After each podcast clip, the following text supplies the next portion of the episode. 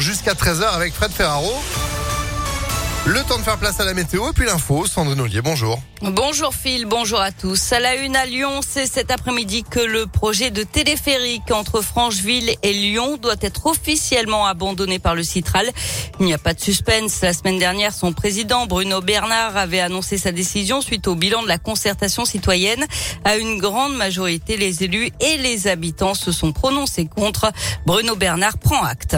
Nous avons fait une concertation euh, sur le transport par câble. Elle a été passionnante. Jamais une concertation euh, n'avait sollicité autant de débats. Et on voit que les conditions ne sont pas réunies pour faire le projet. Donc comme nous l'avions dit en lançant la concertation, l'opportunité du projet était en discussion.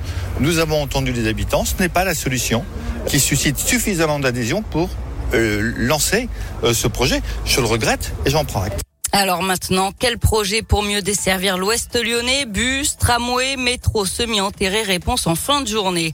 On attend aussi aujourd'hui le nom du nouveau Premier ministre, celui ou celle qui remplacera Jean Castex à Matignon. D'après un sondage, trois Français sur quatre veulent que ce soit une femme qui soit nommée. Et puis politique toujours, la maire de Vénissieux jette l'éponge. Elle ne se présentera pas aux prochaines élections législatives dans la 14e circonscription du Rhône.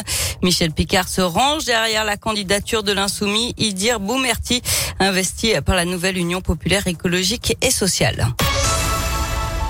L'augmentation des prix n'est pas prête de s'arrêter. Ça va faire mal à notre portefeuille. D'après le directeur général de la Fédération du commerce et de la distribution sur BFM TV, les prix vont prendre entre 7 et 10% d'ici à l'été du jamais vu depuis près de 40 ans. Une grève à prévoir dans les écoles et les crèches. Trois préavis ont été déposés. Les agents des écoles et des centres communaux d'action sociale, les CCAS, vont débrayer mardi prochain, le lendemain, mercredi, pour les personnels de crèche. C'est à l'appel de la CGT pour demander de meilleures conditions de travail avec des augmentations de salaire et des embauches notamment. Et puis les commerçants des marchés lyonnais de nouveau dans la rue aujourd'hui. Ils vont manifester à 15 heures devant l'hôtel de ville contre le nouveau règlement qui prévoit notamment moins de jours d'absence pour les forains et l'interdiction des barnums. Dans la région, une intoxication dans une piscine de la Loire. Ça s'est passé à Andrézieux. Une cinquantaine de pompiers interviennent depuis 9 heures ce matin au Notiforme pour une intoxication d'origine inconnue. 54 personnes ont été évacuées, 24 ont été prises en charge, notamment des collégiens qui se plaignent de nausées, de maux de tête et de vomissements. Trois d'entre elles, des enfants, ont été transportés en urgence relative vers l'hôpital Nord. Les autres ont été douchés dans le gymnase à proximité. Des relevés sont en cours pour déterminer l'origine de cet incident. On passe au sport avec du tennis. C'est cinq Français en lice aujourd'hui au premier tour de l'Open Park Auvergne-Rhône-Alpes, le tournoi de tennis de Lyon au Parc de la Tête d'Or, avec notamment Joe Wilfried Songa qui entre en lice aux alentours de 14 heures tout à l'heure.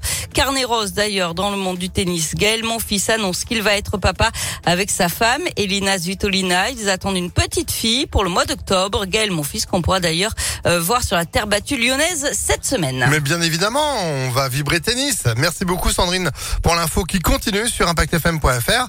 Retour de l'actu à 16h avec Antonin, puis vous demain matin dès 6h30. À tout à l'heure, euh, à demain. bon après-midi. La fille qui a besoin de repos. Ah ouais. Si peu, Ah bah c'est oui. lundi. Ah bah, bon, C'est pour ça. Justement, ça promet. Allez, à demain. À demain. Allez, c'est la météo. Météo Lyon